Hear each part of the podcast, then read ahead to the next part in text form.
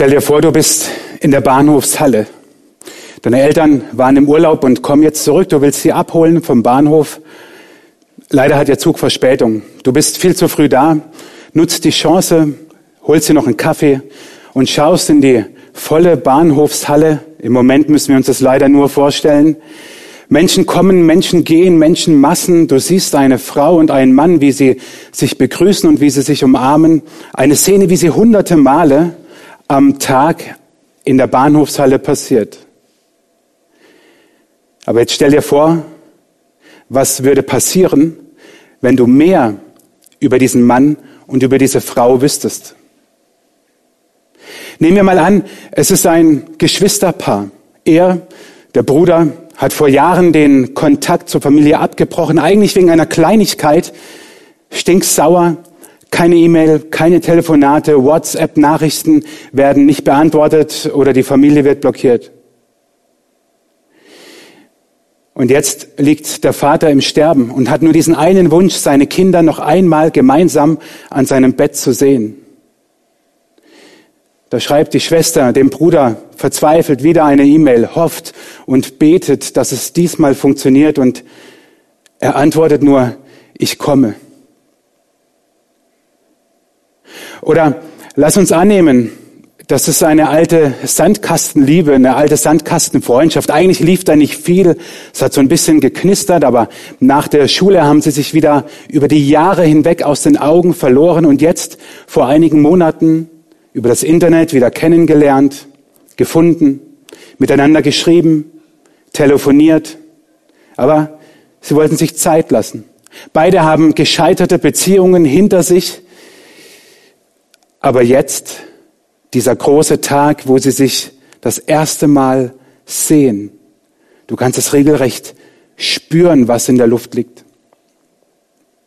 Oder nehmen wir an, dieser Mann und diese Frau sind ein, ein Ehepaar. Sie kommt von einer Geschäftsreise zurück, der ersten Geschäftsreise seit langer, langer Zeit. Sie hat jahrelang die Kinder großgezogen, durch die Pubertät gebracht, durch die Schule gebracht. Und jetzt, wo sie aus dem Gröbsten raus sind, da hat sie wieder angefangen zu arbeiten, macht sich selbstständig und kommt zurück von einem ganz, ganz wichtigen Geschäftstermin, der super lief und ihr Mann holt sie ab am Bahnhof und sie fallen sich voller Dankbarkeit in die Arme. Eigentlich eine Szene, die hunderte Male am Tag in der Bahnhofshalle passiert. Aber jetzt weißt du, wer die beiden sind. Und es verändert alles. Dein Blick ist nur auf diese zwei gerichtet. Dein Herz schlägt. Du bist fokussiert auf die beiden. Du spürst es. Du nimmst die Emotionen wahr, die sie verbinden. Ob es das Geschwisterpaar ist, die Sandkastenliebe oder das Ehepaar. Aber du, du bist mittendrin dabei. Warum?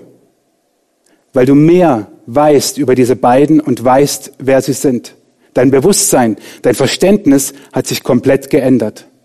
Und genau so, lass uns heute Palmsonntag feiern und diese Geschichte von Palmsonntag anschauen. Wir gehen zurück in den Palmsonntag vor 2000 Jahren ungefähr. Jesus reitet in Jerusalem ein. Für viele eine altbekannte Geschichte.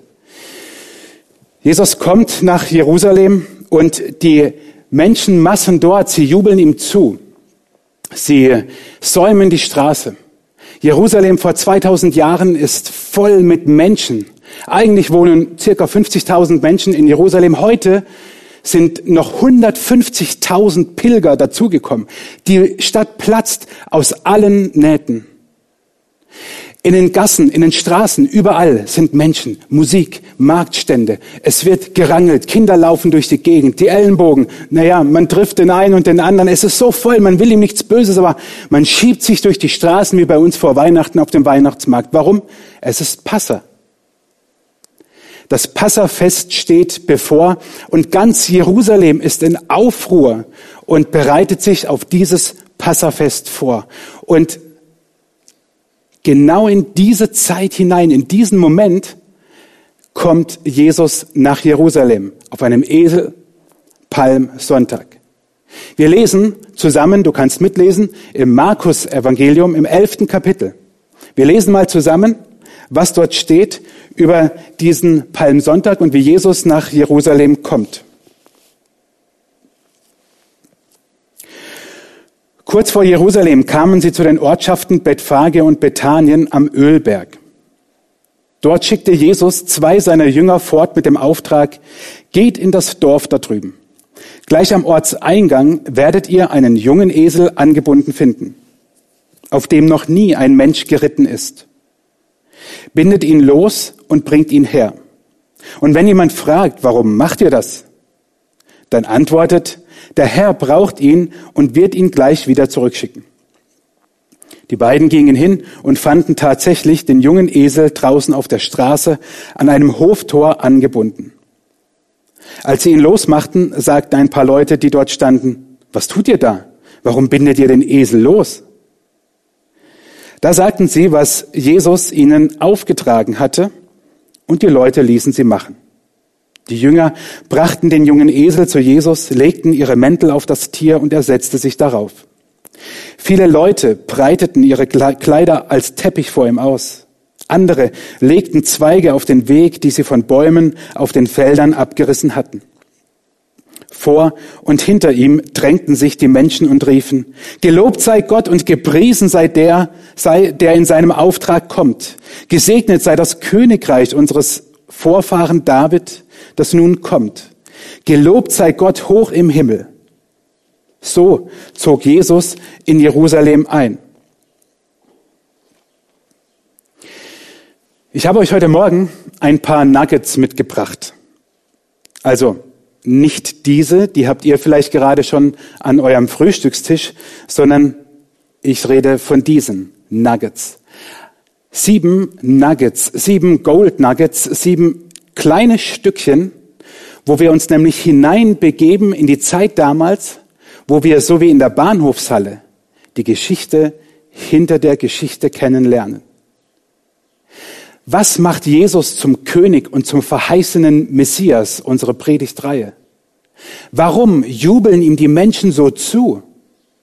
Was steckt dahinter? Ich habe euch sieben Nuggets mitgebracht, wo ich hoffe, dass diese Geschichte, die ihr vielleicht schon ganz gut kennt, ähnlich wie so eine Begrüßungsszene in der Bahnhofshalle, am Ende nicht mehr diese altbackene und altbekannte Geschichte ist, sondern eine ganz neue und faszinierende Geschichte. Diese sieben Nuggets gehe ich mit euch kurz durch. Das erste Nugget ist die letzte Strecke.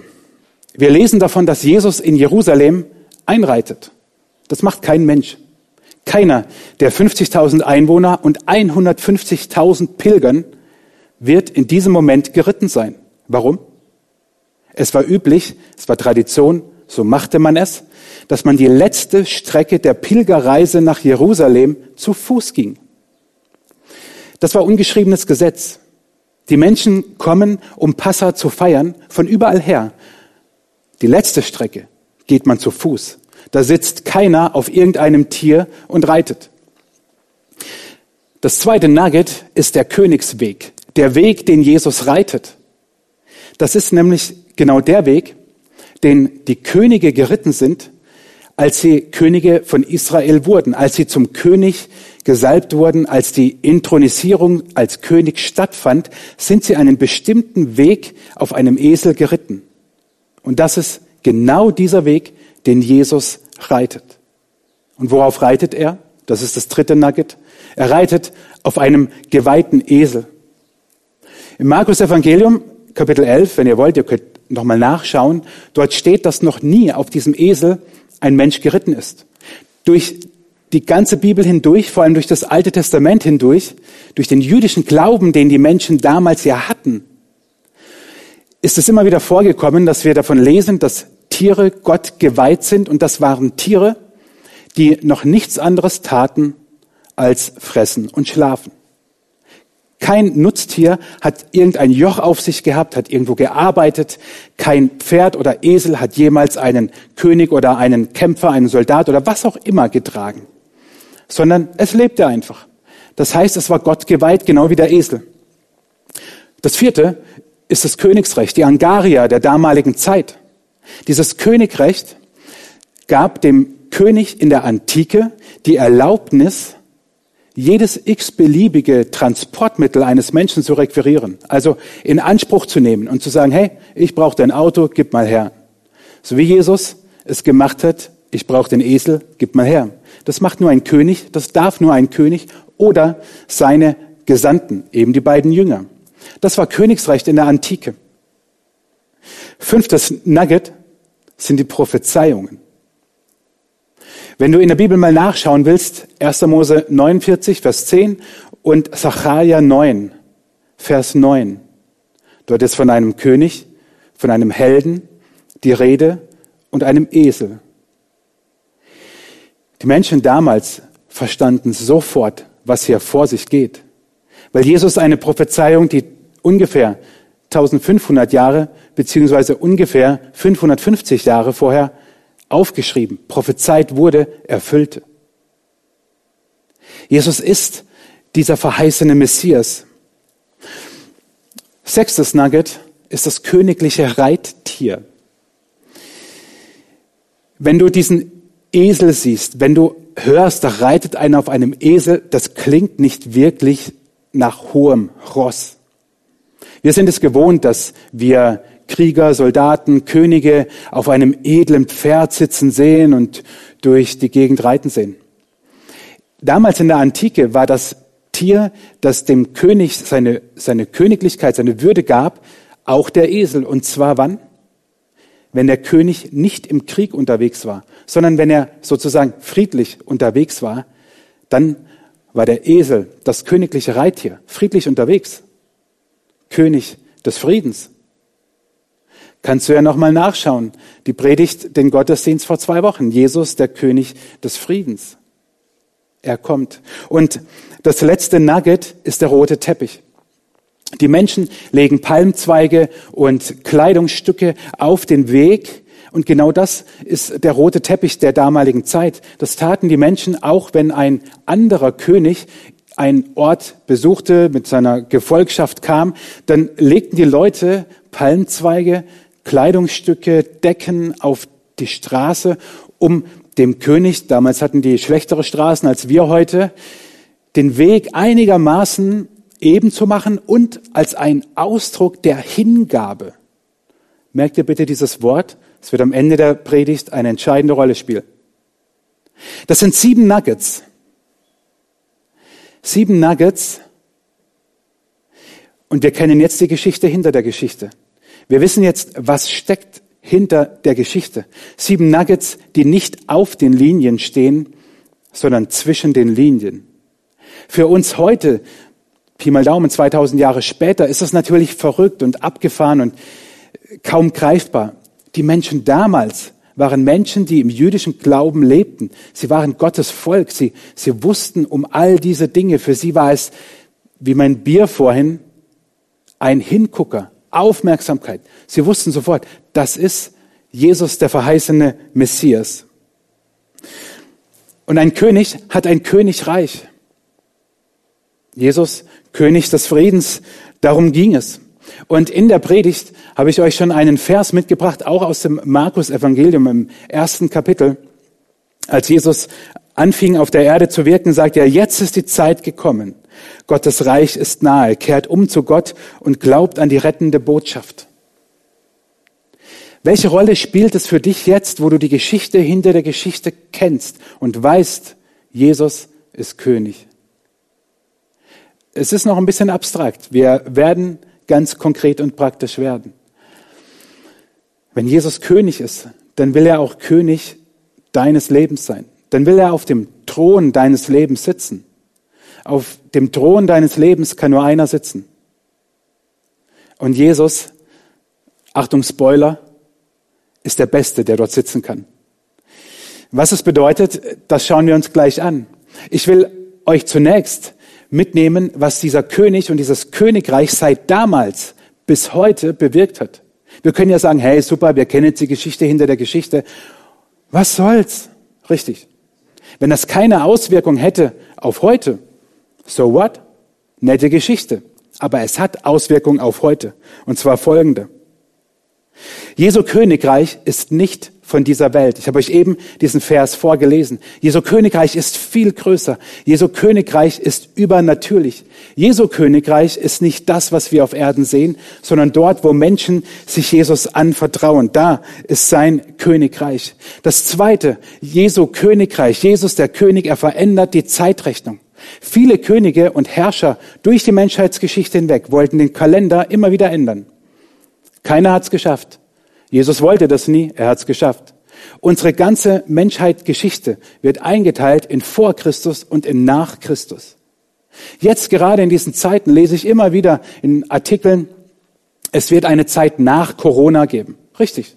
Es wird eine Zeit nach Corona geben. Aber es wird niemals eine Zeitrechnung geben, die in vor Corona und in nach Corona sich einteilt. Aber unsere Welt Unsere Menschheitsgeschichte ist eingeteilt in vor Christus und nach Christus, vor seiner Geburt, nach seiner Geburt. Sein Königreich erstreckt sich über die ganze Welt. Dort, wo bei vielen Religionsstiftern ihr Zentrum der Religion dort ist, wo sie lebten, dort ist es bei Jesus gerade nicht. Sein Königreich erstreckt sich seit 2000 Jahren über die ganze Erde. Ein Hinweis, dass der Glaube an Jesus keine Religion ist, sondern Beziehung. Jesu Königreich stellt soziale Systeme auf den Kopf. Die Nachfolgerinnen und Nachfolger von Jesus, sie begannen damals, sich um Menschen zu kümmern, um die sich kein Mensch in der Antike gekümmert hat. Alte, Kranke, Schwache, Man erfand neue Worte, Wörter. Man musste neue Wörter erfinden, um zu beschreiben, was Christen taten, weil es so gut war. Bis heute wurden und werden immer wieder Krankenhäuser, Schulen, Bildungseinrichtungen im Allgemeinen, Städten für arme Menschen, für kranke Menschen errichtet im Namen dieses Königs, im Namen von Jesus. Und Jesus, der König und sein Königreich inspiriert bis heute Menschen durch die ganze Geschichte hindurch, Künstler, Komponisten, Musiker, Politiker, Unternehmer, Sportstars. Sie werden von diesem Jesus inspiriert. Und am besten gefällt mir, wie es John Ortberg immer wieder ausdrückt, um deutlich zu machen, wer Jesus ist im Vergleich zu den Kaisern und Königen der Menschheitsgeschichte. Er sagte einmal, noch heute geben wir unseren Kindern Namen von Freunden und Nachfolgern von Jesus. Maria, Simon, Peter. Und unsere Hunde, die nennen wir Nero und Cäsar. Und das ist König Jesus. Das ist dieser König, der damals einzieht und dessen Reich heute nicht endet. Warum ist das so? Warum ist das so, dass der König Jesus bis heute auch dein Leben gut leiten will? Warum ist das so? Bei Jesus gibt es das, was wir wirklich zum Leben benötigen. Und Jesus gibt uns, was uns kein Mensch geben kann. Wenn du dich nur eine Sache fragst heute nach diesem Gottesdienst und auch in diesen herausfordernden Zeiten, was macht diesen Jesus so besonders? Dann sind es diese zwei Antworten. Bei ihm bekommen wir, was wir zum Leben brauchen. Und er gibt uns, was uns kein Mensch geben kann. Deswegen scheitern Beziehungen. Deswegen sind wir enttäuscht von Menschen, weil wir bei Menschen suchen, was sie uns gar nicht geben können. Eine Liebe, Kraft, Trost, Gnade, Sanftmütigkeit, Barmherzigkeit. Das kann uns kein Mensch geben, wie Jesus es uns gibt. Und gleichzeitig gibt er uns genau das, was wir zum Leben brauchen, nämlich diese Dinge und viel, viel mehr. Und dieser König, ihr Lieben, der ist ja damals in Jerusalem eingeritten. Und mit diesem Schnelldurchgang durch die Geschichte will ich dir zeigen, er wirkt und er lebt heute noch. Und wie wird das jetzt konkret? Das ist eine gute Frage. Zu Beginn, als die Ausgangsbeschränkungen kamen, wurde in den sozialen Medien ganz oft so ein Foto oder ein Spruch geteilt, dass es noch nie so leicht war, ein Held zu sein, weil du zu Hause auf dem Sofa hocken kannst und damit die Welt rettest. Noch nie war es so leicht, Held zu sein. Du musst nichts tun, außer Jogginghose anzuziehen und aufs Sofa zu lümmeln. Und du bist ein Held. Weil du dafür sorgst, dass dieses Coronavirus sich nicht noch mehr ausbreitet. Weil du dich fernhältst von anderen. Ist doch cool, oder? So einfach wirst du zum Helden. Und das ist der Knackpunkt in unserer Geschichte. Wie wird man zum Helden? Ich sag mal so. Held sein leicht gemacht. Wenn du eine Bibel gerade da hast oder vielleicht im Browser irgendwo aufgeschlagen hast in einer Bibel-App, dann schlag mal Markus 11, den sechsten Vers auf. Ich habe ihn euch auch mitgebracht. Die Jünger gehen zu den Leuten in das äh, Dorf rein, sie holen den Esel, sie fragen die Leute, hey, was geht hier ab? Warum nimmt ihr den Esel mit? Und dann heißt es, da sagten sie, also die beiden Jünger, was Jesus ihnen aufgetragen hatte, und die Leute ließen sie machen. Knackpunkt gemerkt? man, man merkt ihn kaum. Sie ließen sie machen.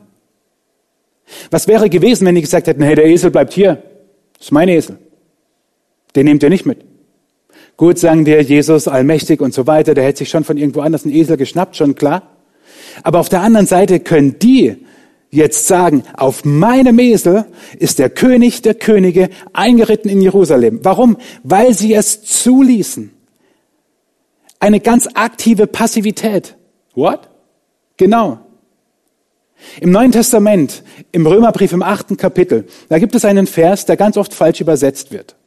Da heißt es, diejenigen, die sich von, von Gottes Geist treiben lassen, die sind Gottes Kinder. So heißt dieser Vers richtig übersetzt. Die, die sich von Gottes Geist bestimmen, leiten lassen, die sind Gottes Kinder. Oft wird er übersetzt, diejenigen, die der Geist Gottes leitet, die er treibt, die sind Gottes Kinder. Ja, schön, aber ich muss es schon zulassen. Genauso wie die Menschen, denen der Esel gehörte. Sie haben es zugelassen. Sie haben sich hingesetzt oder hingestellt oder whatever und haben gesagt, okay, okay, ihr könnt ihn mitnehmen. Das ist was ganz Aktives, eine Entscheidung, vor der du auch heute Morgen stehst. Du kannst diese Predigt anhören, du kannst also auch umschalten. Es gibt noch bessere Predigten heute Morgen, da bin ich mir sicher. Aber nicht die beste Predigt wird dir weiterhelfen, wenn du nicht sagst, ich lasse es zu. Ich will, dass Jesus über mein Leben Kontrolle hat und dass er der König über mein Leben ist. Überlässt du Jesus diese Kontrolle? Ich gebe dir das mit zum Bedenken. Warum? Wir haben gerade, nicht alle, aber viele, ein bisschen mehr Zeit als sonst. Was will uns diese Krise sagen?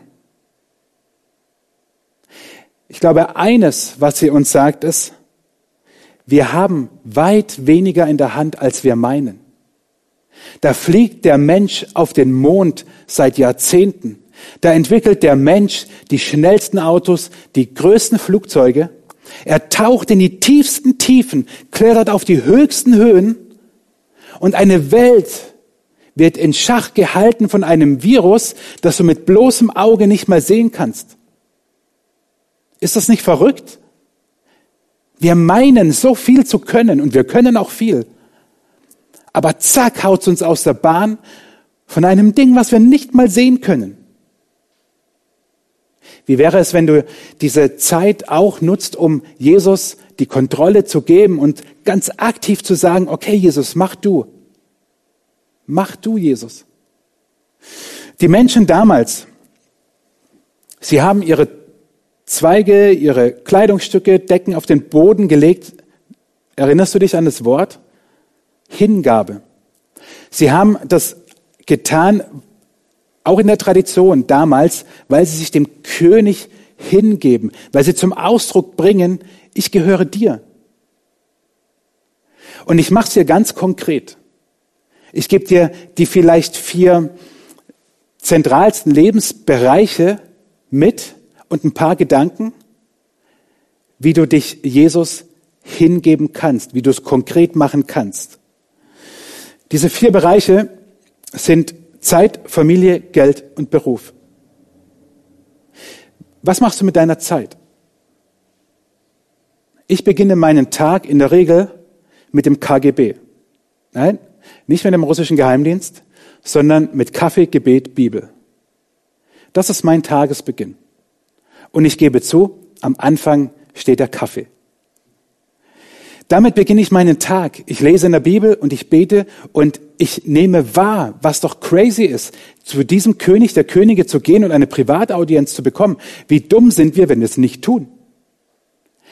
Ich starte in den Tag mit einer Zeit, die ich Gott ganz widme. Natürlich sollen wir den ganzen Tag mit Gott in Verbindung bleiben. Was bringt's, wenn du morgens in der Bibel liest und irgendwie, keine Ahnung, ein, ein Standardgebet runterratterst und den Rest des Tages ist dir Gott scheißegal. Bringt gar nichts. Ich glaube, dass es gut ist, einen Teil unserer Zeit, die wir haben, ganz bewusst diesem König zur Verfügung zu stellen. Alles andere spielt dann keine Rolle und du hast eine Audienz beim König. Wie krass ist das? Der zweite Bereich ist die Familie. Und damit meine ich nicht nur die gutbürgerliche deutsche Durchschnittsfamilie mit 1,8 Kindern. Damit meine ich auch die Alleinstehenden, die Singles, die Witwen und Witwer, aber auch die mit 1,8 Kindern oder 5. Familie von uns hat, hat jeder von uns. Jeder von uns hat Familie. Und wir klammern so oft an der Familie, im Negativen wie im Positiven. Erinnere dich an dieses Geschwisterpaar aus der Bahnhofshalle. Wie sehr klammern wir an Familie, weil wir meinen zu wissen, was das Beste ist und es führt zu Streit. Aber es geht auch andersrum. Als Eltern meinen wir zu wissen, was das Beste für unsere Kinder ist. Ich habe erst diese Woche wieder einen herausfordernden Gedanken gelesen, den ich schon öfters gehört habe, wo ich merke, da packt's mich. Dass ich meine Kinder, die ich über alles liebe, Gott anvertraue und sage, lieber Vater im Himmel, du weißt viel besser, was für meine Kinder gut ist. Ich will loslassen. Hey, und meine Kinder sind noch nicht mal in der Pubertät. Verstehst du, wie schwierig das ist? Ich, ich lerne das immer noch, aber das bedeutet auch Hingabe. Der dritte Bereich ist das Geld. Oh wow, der Deutsche redet ja lieber über Sex als über Geld und über Sex redet er gar nicht. Ich habe diese Tage eine Spendenaktion gestartet für einen guten Freund von mir, der als Illusionskünstler unterwegs ist und aufgrund dieser Corona-Krise alle seine Auftritte ausfallen. Seine Einnahmen komplett weg. Nichts da in den letzten und in den nächsten Wochen und Monaten. Er hat Familie, Haus, Lagerkosten, Requisiten, das läuft alles weiter. Ich habe ihn nicht gefragt, ich habe es einfach gemacht und habe eine Fundraising-Aktion gestartet und nicht mal in einer Woche haben wir das Ziel erreicht und haben die 5000 Euro gesammelt. Und einige von euch, die zugucken, haben gespendet und ich sage euch Danke. Was ist da passiert? Da haben Menschen gesagt, ich stelle einen Teil meines Geldes Gottes Reich zur Verfügung. Ich gebe mich Jesus hin, indem ich loslasse von Geld. Wow. Für uns Deutsche ist es echt herausfordernd. Und ich mache es dir noch herausfordernder. Es gibt in der Bibel ein Prinzip des Zehnten, wo ich glaube, dass es bis heute ein gutes Prinzip ist. Dass du den zehnten Teil deines Einkommens Gott zur Verfügung stellst und spendest. Wir machen das am Anfang des Monats. Das Ding geht als Dauerauftrag raus. Wir kalkulieren gar nicht mit dem Geld. Und ganz ehrlich, was diejenigen mit dem Geld machen, die das bekommen, wir unterstützen die Gemeinde, wir unterstützen Freunde, die in der Mission sind, ist nicht mein Job. Das Geld ist weg. Verantwortlich umzugehen mit diesem Geld ist die Aufgabe derer, die es bekommen. Ich gebe dieses Geld weg. Und ich glaube, dass wir Gottes Segen empfangen, wo wir uns ihm hingeben, auch mit unserem Geld. Ich hau noch einen raus. Mach's konkret. www.wutachblick.de-spenden. Oh wow, ich traue mich kaum zu sagen, aber wir sind live. Was hindert dich daran, heute noch einen Dauerauftrag einzurichten? Autsch. Es muss ja nicht mal für unsere Gemeinde sein. Wenn du von woanders aus einer anderen Gemeinde zuschaust, spende in deine Gemeinde. Wenn dir ein Missionswerk auf dem Herzen liegt, äh, Missionare, Freunde, die etwas tun, ein Jugendwerk, whatever, alles gut. Aber gib dich Jesus auch damit hin. Es wird konkret, das habe ich dir versprochen. Der letzte Bereich ist der Beruf, die Arbeit. Viele von euch sind durch diese Krise in ihrer Arbeit sehr eingeschränkt. Und ich glaube euch, dass es schwierig ist, in dieser Zeit zu wissen, was ist in ein paar Monaten, in ein paar Wochen werde ich meinen Job noch haben. Und wir beten dafür. Ich möchte dir einen herausfordernden Gedanken mitgeben im Blick auf die Arbeit, wie du dich Gott hingeben kannst. Tim Keller hat es in seinem Buch Berufung geschrieben, eine neue Sicht auf unsere Arbeit, so heißt der Untertitel. Und er schreibt darin, oder sein Gedanke ist, dass das, was wir an Arbeit tun, ein Weiterführen der Schöpfung Gottes ist. Ein Formen und damit arbeiten, was Gott geschaffen hat. Und jetzt Achtung, damit Menschen und die Schöpfung aufblüht. Und dass wir mit dem, was Gott uns zur Verfügung gestellt hat, anderen dienen. Vielleicht ist diese Zeit für dich auch eine Möglichkeit, dich zu fragen, tue ich das? Ist das mein, meine Sicht auf die Arbeit oder wenn du nicht mehr arbeitest, auf das, was ich den lieben langen Tag tue? Ich habe dir gesagt, es wird herausfordernd und ganz praktisch und konkret. Das sind vier Bereiche. Aber Achtung, wir können jetzt ganz schnell in eine Werkgerechtigkeit verfallen und sagen, hey ja, voll cool, der Pfarrer hat gesagt, ich soll Geld spenden, dann spende ich Geld, dann ist alles gut. Darum geht's nicht. Das ist der zweite Schritt. Der erste Schritt ist, dass du Jesus auf den Thron deines Lebens sitzen lässt. Und dass das, was in diesem Vers im Markus Evangelium steht, geschieht. Jetzt ist die Zeit gekommen, Gottes Reich ist nahe. Kehrt um zu Gott und glaubt an die rettende Botschaft. Meine Bitte an dich heute Morgen ist, wenn dieser Jesus noch nicht auf dem Thron deines Lebens sitzt, wenn du Jesus dein Leben noch nicht anvertraut hast und gesagt hast, Jesus, mit dir will ich leben, dann mach es jetzt. Und ich mache dir ein Angebot. Schreib mir das. Du wirst schon die Möglichkeit haben, mich zu kontaktieren. Schreib mir, wenn du diesen Entschluss fasst. Und ich werde dir ein paar Dinge mit an die Hand geben, wie du weitergehen kannst in der nächsten Zeit, um im Glauben mit diesem König zu wachsen. Denn das ist das Allerbeste, was passieren kann. Du kennst die Geschichte hinter der Geschichte und weißt, dass dieser König absolut vertrauenswürdig ist. Lass ihn über dein Leben die Kontrolle haben. Amen.